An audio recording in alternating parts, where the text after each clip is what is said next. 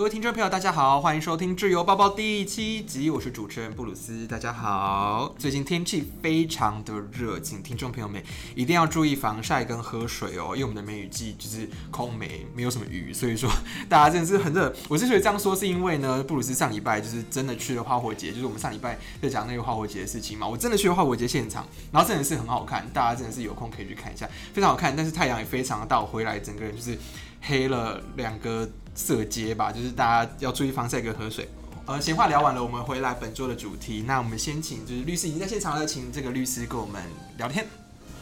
各位听众朋友，大家好，我是重情法律事务所的陈元正律师，很高兴又跟各位见面了。好，所以说呢，跟律师见面之后，我们本周要来谈什么新闻呢？北部的这个调查局呢，他们侦破了朱明的仿冒品的这个案，也就是说，又有人去仿冒了朱明的这个雕塑品，然后拿去卖。所以我们要进到第一个问题是，本案牵涉到的作品就是我们的朱明大师这个美术著作。那我们要问律师，就是著作权法上面的美术著作是什么？比如说，如果是名画的话，它是美术著作吗？那如果我只是这个草图、设计图的话，它是美术著作吗？关于这个问题哦，就是首先呢，我国著作权法所规定的美术著作，它其实范围很广。那不管是刚才所提到的这种名画，然后或者说像这个案件当中这个朱明他的这个雕塑品，那甚至有所谓的这种美术工艺品等等，其实都在呃所谓美术著作保障的这个范围当中。那至于呢，刚才还有提呃这个设计图，那设计图在实物上面，它大概会被认定成是呃两种不同的著作。如果呢，你的这个设计图当中呢，就是一个比较是图案的一个呈现的话，这样确实有可能主张成为美术著作的可行性。至于呢，如果里面是比较是比例呀、它的这些材质的这些说明，或者说哦其他的这种表达的一个方式的话，它比较会偏向是所谓的这种图形著作。那这是一般我们在设计图上面的一个认定方式。嗯哼，所以律师刚才讲到一个名词，大家要特别注意，就是美术工艺品。因为我们在上个礼拜的时候跟大家聊到，就是有些东西，它如果大量的生产之后，它是不能够用著作权来保护，就是在主张上比较不容易。但是呢，诶，这个美术工艺品，它又是一个不同的概念，就是说呢。美术工艺品它牵涉到的不仅是著作权，它还牵涉到这个呃设计专利。那在台湾是怎么样去判定一个东西是美术工艺品的呢？那它的特性是什么？那它的这个保护范围到底在哪里呢？我们在这边谈美术工艺品的话，就会讲到就是著名的这个雕塑，它如果是本人在一开始的时候做了一个雕塑，但他后来呢仿了这个雕塑去开模，然后做了好多这个雕塑，那这些雕塑是不是美术工艺品呢？我们就要请问一下律师了。关于这个问题的部分，其实它是在呃我国实务上面一个非常重要的问题。刚才布鲁斯还有提到大概三个重点，然后第一个是所谓的这种雕塑，在的话美术工艺品，还有所谓的这种工业设计产品，它其实在呃法律上面有一些不同的这定义。首先呢，关于这种朱铭啊，它的这种雕塑的这个作品，它本身它就已经是一个这种美术著作哦，因为它就是一个原件。之后我们拿了这个雕塑的这种美术著作哦，我们去原样的这种重制哦，甚或是呃开模，然后还有实务上这种 3D 的这种缩小等等，那后面的这种重制行为所做出来的这种重制物。它不是法律上面再新衍生出来的这种美术著作哦，它就是一个单纯的这重制物。那当然是要得到呃原本的这一个创作者、著作权人的这同意，你所去做的重制行为才会被认为是合法的。那这是呃雕塑的部分。接下来的话呢，美术工艺品哦，这又是一个更有趣的议题。在罪举还有我国实务上面会认为所谓的这种美术工艺品，它也是一个美术著作的一个形态。至于说美术工艺品的定义的重点是在于说呢，我们是要用一个这种美术技巧去做创作，而且这创作的一个标的呢，它是可以跟这个实用的物品去做结合的。那在这种情况之下呢，你的这个创作物一来具有实用的这个功能，二来的话也有这种美观、美学以及艺术的这成分在。哦，像是我们实物上面常见的这种，呃，现在很流行手工的这种小作坊的皮包啊、皮件哦、精工项链等等哦，原住民手编的这种提袋等等，它其实都可以被认定成是美术工艺品。它最重要的特性是在于说手工制作，只要可以符合上述的这些条件，它是可以直接收到著作权的这保护的。接下来的话是工业设计的这产品，工业设计产品它跟美术工艺品的一个区别，一直是呃实物上面被讨论的工业设计产品，它的这个要件其实也是哦，是一个所谓实用性的这产品，但是它在这个设计或者说它的这个外形上面也有一定的这个美感啦，也是很漂亮的。但是呃，它跟这个美术工艺品中间最大的差异点是在于说，工业设计的这产品，它是用模具哦，或者说这种机械制造，它可以。大量的复制生产同样的这产品，在这样子的一个区别之下，过往实务上面都认为说工业设计产品，因为它是大量生产制造，它没有办法符合这一个美术工艺品这种手工艺品制造哦，也就是说每个都是单一件的这样子的一个要件，因此呢，工业设计产品被认为说它没有办法去走著作权的一个保护，但是工业设计产品它在实务上面还是很常碰到啊，很常被需求，所以呢，我们会去走设计专利的一个。保护，因此呃，做一个简单的结论，美术工艺品在实物上面的话，哦，去走著作权保护；那工业设计产品的保护呢，则是走专利法上面的这设计专利。最后做一个补充啦，实物上面呢，哦，虽然是刚才这两种见解是一个主要见解，但目前也开始有一些少数的这反思啦，去认为说，其实你的这个美感呢，它不应该因为这个产品是否可以被大量生产或者说复制而有不同的一个认定。因此，在这样子的一个架构之下，只要你的这个设计呢，哦，有一定的这种美观，有一定的这种艺术的这成分，那这时候它还是可以受到美术著作的保护哦。这是。实务上面有一些少数的这种法院判决，他会采取这样见解，因此我们会建议创作者啦，其实是可以多方尝试的。也就是说，在一开始主张权利的时候呢，可以对于这种设计的产品呢，可以去走设计专利，但是你也不要放弃这一个美术著作的这个美术工艺品。嗯，就是说啊，就是如果我们到时候真的碰到了这个法律上面的纠纷的时候，那请各位设计者们。就算你的这个产品是这个大量开模制造好，但是如果说它真的具备了特定的美感，具备了一定的美学要求的话，那么或许你也可以走这个著作权来作为你的呃申请主张，不要放弃你在法律上的任何权利哦。是的，好，是的。那第三点呢是说啊，所以在整个这样子的案件里面，牵涉到智慧产权，包含了重置，包含了它到底有没有受到授权，它到底是不是一种仿冒品，那。整个会牵连到的民刑事责任，包含了著作权法上、民法、刑法上面，到底会有什么责任呢？就如果说，诶，你今天并没有取得朱明本人的同意，那你去卖了，呃，这样子的一个仿冒品，并且声称是朱明授权制造的，那会有怎么样的刑责呢？是会有著作权法上面特别的刑责，还是说呢，会有刑法本身的这个假期，又会有民法上面的这个侵害什么样的权利？那我们再请问一下律师了。刚好有这个朱铭的这雕塑违法的这种重置的这案件，那。呃，事实上啦，就是跟朱明雕塑有关的这一个侵权的这案件，其实实物上面不止一件，还蛮多件。过往的这个法院在认定上面会走向说，就是倒卖啦，我要违法重置哦，不仅有这一个著作权的这民刑事的这责任之外，那诶，你以这个朱铭的这名义呢，对这些消费者或收藏家宣称呢，这是他的原创的雕塑是真品，但实际上不是。这时候呢，你积极的这行为也有可能已经构成了这刑法上面。诈欺的犯罪哦，那甚至用他这名还可能有所谓盗刻的这种印文的犯罪，在实物上面其实都曾经有过这种肯认的一个见解，所以呢，呃，相对来说的话，实物上在这边的这认定呢，呃，范围其实是相当宽的，不仅只有著作权的一个责任而已。好、那当然。朱明他的这种雕塑的这创作，因为它是一个纯艺术的创作啦，所以比较不会跟刚才提到的这种工业设计产品的这种设计专利有关。但如果今天呢，有这种工业设计产品呢，它走的是这种设计专利，而且也取得了一个权利的这保护之后，那关于这种相关的这种仿作的这行为，就会牵涉到专利法上面民事的这个责任，还有后续的这种赔偿哦。专利法它是在我国话是没有刑事责任，但是它还是有呃民事的这责任在。那一样是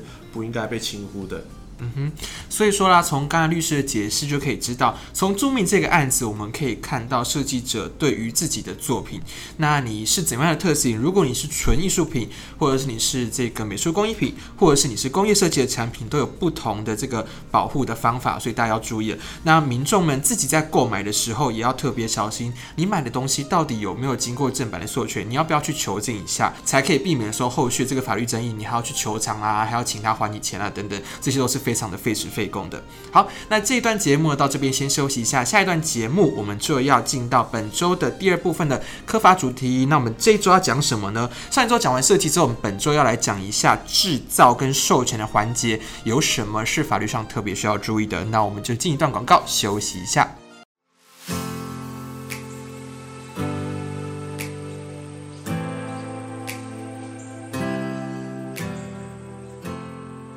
各位朋友，大家好，我是重情法律事务所的陈元正律师，在这边跟各位更新一个资讯。六月二十一号礼拜四的早上呢，新竹有一个国际营业秘密新趋势的研讨会，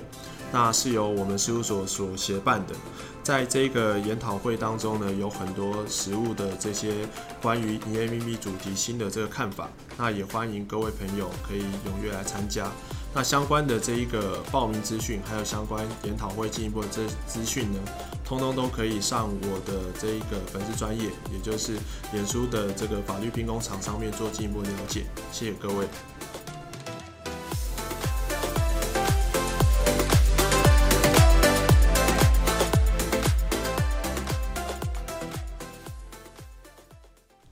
好，欢迎回来节目现场，这里是自由报报。今天的律师是陈全正律师。各位听众朋友，大家好，我是重情法律事务所的陈全正律师。好，那第二部分呢，一样就是我们的这个。本周科法主题，那要给大家一个架构。今天的架构就是谈完了上周的这个设计之后，我们要来谈制造跟授权。也就是说，我们把一个东西做出来之后，那当然就是会把它想要拿去卖啦。但是在目前的现在的这样子的一个科技的市场里面，我们要怎么样去把它做出来？怎么样把它卖是比较好的呢？第一个问题，我们就来谈说，到底。我们的这些著作，我们的这些产品，把它做出来之后，它会有什么权利跑出来？因为大家有时候可能就是专注在创作上面，比如说我画了一幅画，我做了一个包，但是我们可能不太清楚它相应而生会有怎么样的法律上的权利，所以我们就要举一些实际的例子给大家来做参考。比如说，我们以这个插画啦，或者是贴图啦等等的，那如果你把它插画画出来之后，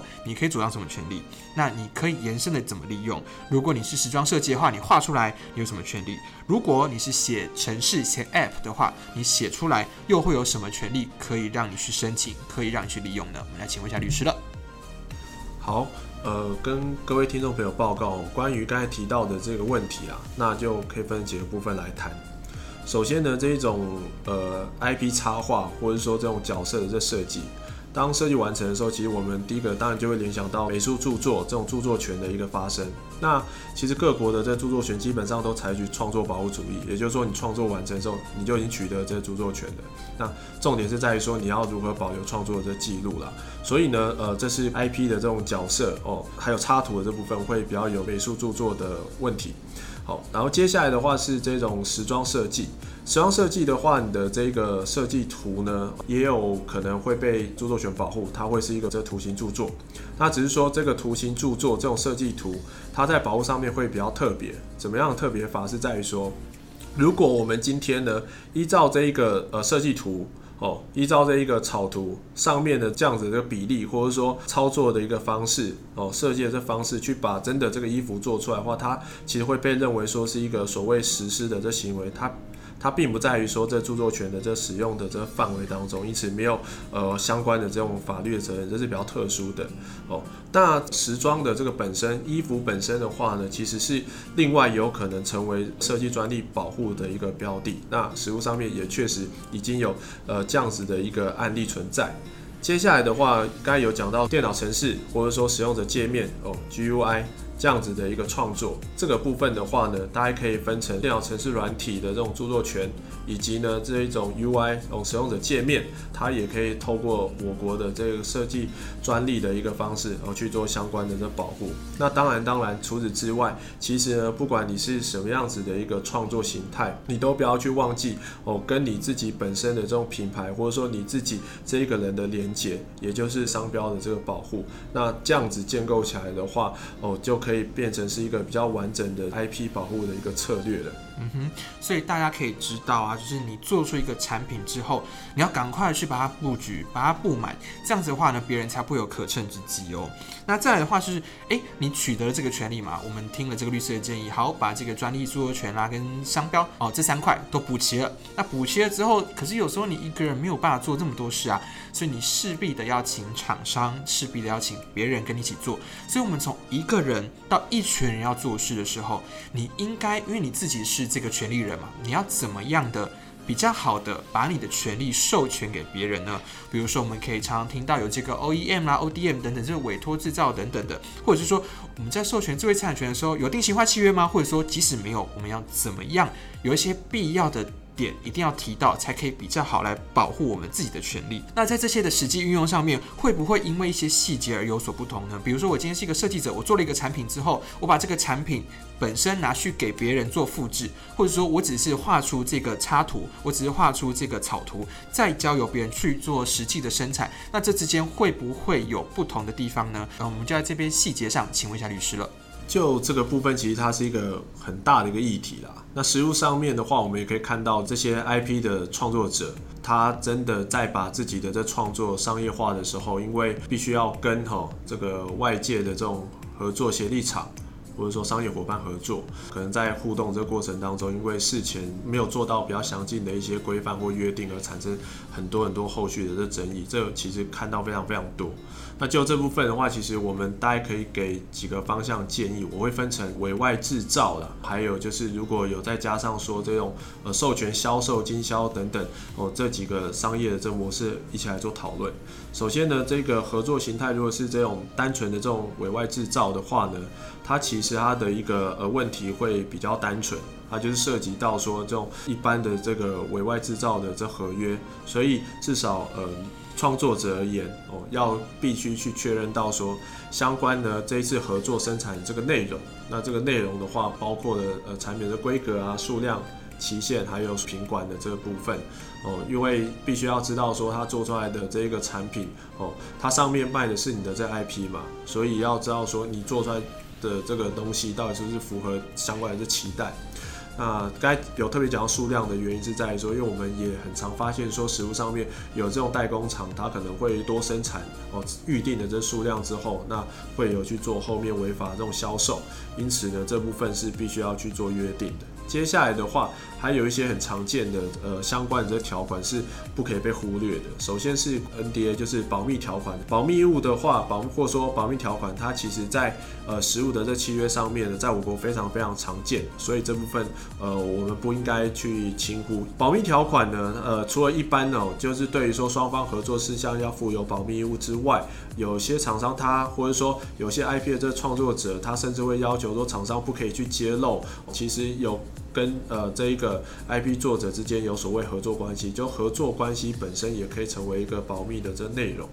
接下来的话呢，有时候厂商反过来可能会对于这个作者要他去做不侵权的一个担保啦。那当然这件事情对于说这种创作者而言，就是一个比较大的这负担哦，所以可以决定说是否要去做这样子受到这样拘束。接下来的话呢，还有一个很常见的条款是要提醒哦，这些 IP 创作者的，也就是说，必须呢去规范厂商啦，哦，不可以呢把这些 IP 的这创作，另外的去申请相关的这知识产权。这件事情呢，这个重点不是在于说实际上权利的这归属，因为啊、大家都知道说哦，确实你是这创作者没有错，但怕的是厂商他偷偷把你的这些创作可能去呃申请呃新型专利啊，那或者说设计专利，他可能也拿到了，那后面我、先对你主张这样权利的诉求，那只是徒增你后续在处理这争议事件上面成本的这个劳费哦，那其实这件事情是非常麻烦的一件事，因此透过这个契约的规范，可以有效降低相关。发生这样状况的一个风险。接下来的话是所谓的这个违约金。那违约金的这部分哦，可以借此去这个拘束厂商啦，当他有这种该讲到这些条款违反的时候，那就必须要去支付这种一定的这个违约金作为你的补偿或者说惩罚啦。只是我们也看到，呃，实务上可能有状况是把这违约金条款单独的放在保密条款里面，那这样子这个违约金效果可能就只受到了这一个保密这个条款的一个拘束，它没有办法作为整个契约的一个规范，这会比较可惜。接下来最后一个是契约终止条款，也就是说，当今天这厂商违约的时候呢，哎，我们就可以呃直接可以终止这个契约相关的一个合作，那对我们会比较有保护。这是一个单纯委外制造的一个状况，这种合作模式。接下来的话呢，我们也看到实物上面有呃有所谓的这种授权，然后呢有这一种刚才讲到委外制造还加上授权，那这些关系都会变得比较复杂，甚或是我们有看过包括所谓的这种共同开发，这就还会再进一步牵涉到。当我们的这些创作、这内容、这权利的这归属哦，这些都必须透过契约去约定。那我简单说一下，这个有牵涉到这种授权或销售的时候呢，会跟刚才比较差异呃不一样的地方会在于你的这个经销范围、地点呐、啊，还有相关的这个你可以提供他授权的这四项，以及最重要就是说权利金的一个计算等等，这些都是不可以被忽略掉的。哦，那呃，这整个建构起来之后呢，哦，才可以比较完整的去保护这个呃创作者，你在这合作的这个案件当中，你自己权利的一些呃规范。所以说，大家有没有赶快拿笔抄下来？就是有非常多重要的点必须要记。那为什么要这么多点呢？就是因为实际当问题发生的时候，有时候就是因为契约的这个缺漏所导致的问题，呃，就会有双方心态不平衡的关系。那即使你很信任对方的厂商，你也应该要透过契约的方式，把你们的权利义务关系都写清楚，这样后来才不会发生就是任何的争议或任何的不愉快。那所以刚有提到了，比如说像是这个授权生产的数量啊，比如说你授权生产一百个，他会不会呃生产一百二十个，然后去偷卖啦，或者说这个商标的大小。啦，你授权说这个商标多细致，然后要多大等等的，那或者是它的印刷方法，你们可能都要去规范。那还有它贩售的地点，还要在什么通路贩售啦？那可不可以就是它再授权给别人？这些权利义务关系，还有就是授权违反之后的违约金等等，都是必须要注意的点哦。好，那所以说很多品牌的话呢，在国内生产的还不错哦，从一个人然后委托了这个厂商哦，共同的生产卖的还不错，没有什么大问题。到最后的话呢，诶，可能会成为一个国际的品牌。比如说在台湾啦，这个比较常见就是迪士尼啊，我们就很爱迪士尼的产品，或者是我们一些动画产品等等的，是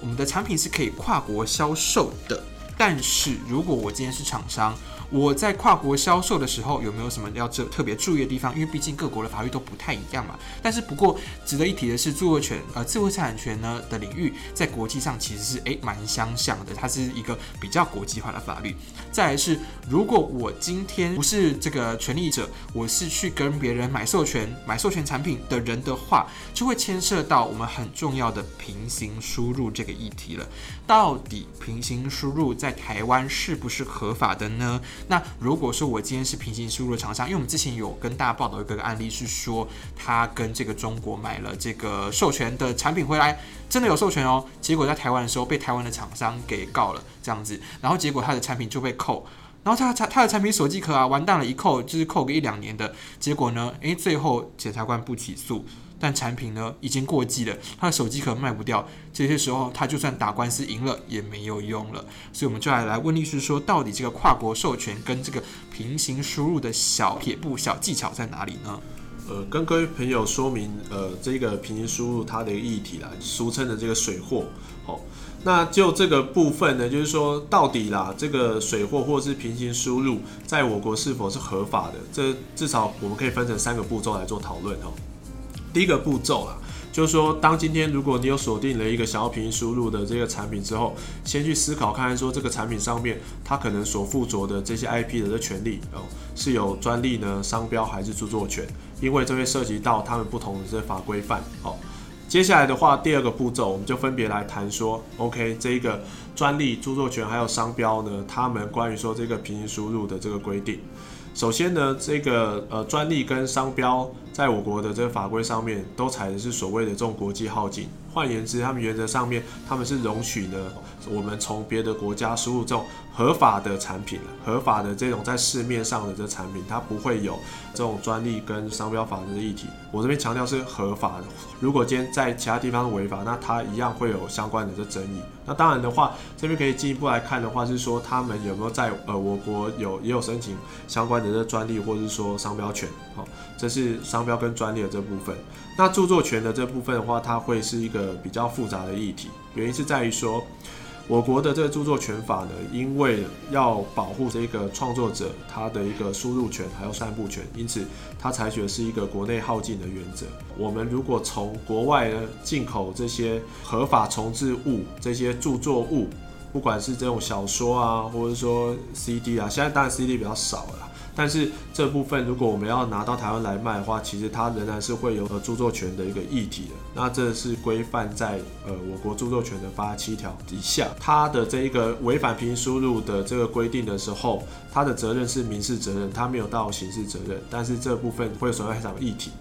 那当然有一些例外了。今天如果我从哦国外带回来的这些著作的这个重之物，它的这个数量是非常少，一件的等等那种，这是我行李这种一部分，我这样带回来的话，这比较没有。但是如果是基于贩售这种意图，大量这输入的话，这个我后续的贩卖行为是会有非常高的构成著作权违法的一个责任的。那这是第二个步骤，也就是说我们要先确认他要走的是呃哪一个权利，还有它相关的这种法律的这个规范哦。接下来的话，到第三个步骤哦。刚才讲到，虽然这个专利还有商标这部分，原上它是可以容许真品的这种平行输入，但是你在后续贩售上面，你还是要注意到一件事情，也就是说，呃，这一个商标的这个部分，你在做呃相关行销的时候，哦，你要呃注意到，不要去使用到，诶，它其他的这个原厂，或者说它在。在台湾的这种代理商的这种创作的这种图文、文宣啊、图片等等，因为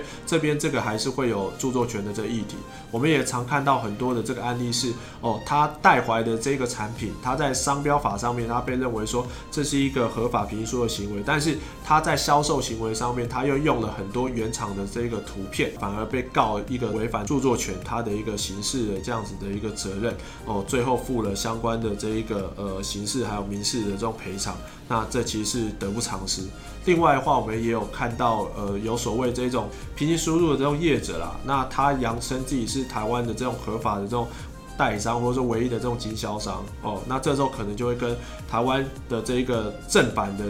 这种合法的这种代理商或经销商。他可能就会有争执，这边的部分呢，哦，如果让消费者混淆误认的话，他还会有另外这些公平交易法的这种议题，这部分的话也必须特别特别的这注意到。哦，那最后的话是刚才有讲到一个这个跨国授权啦，跨国授权的话呢，我也跟各位补充一下，它的这个重点是在于说，虽然这个有时候平行输入这件事情是合法，但是跨国授授权这件事情，它还是一个在商业上面比较常采行。而且是比较可以让双方都呃会有利润的一个合作这个模式。那跨国授权这件事情，其实就跟刚才提到的这个授权的这种概念，它其实是我非常非常接近。只是重点是在于说，不要忘记这个跨国授权的时候，如果我们是授权的一方，我们必须要先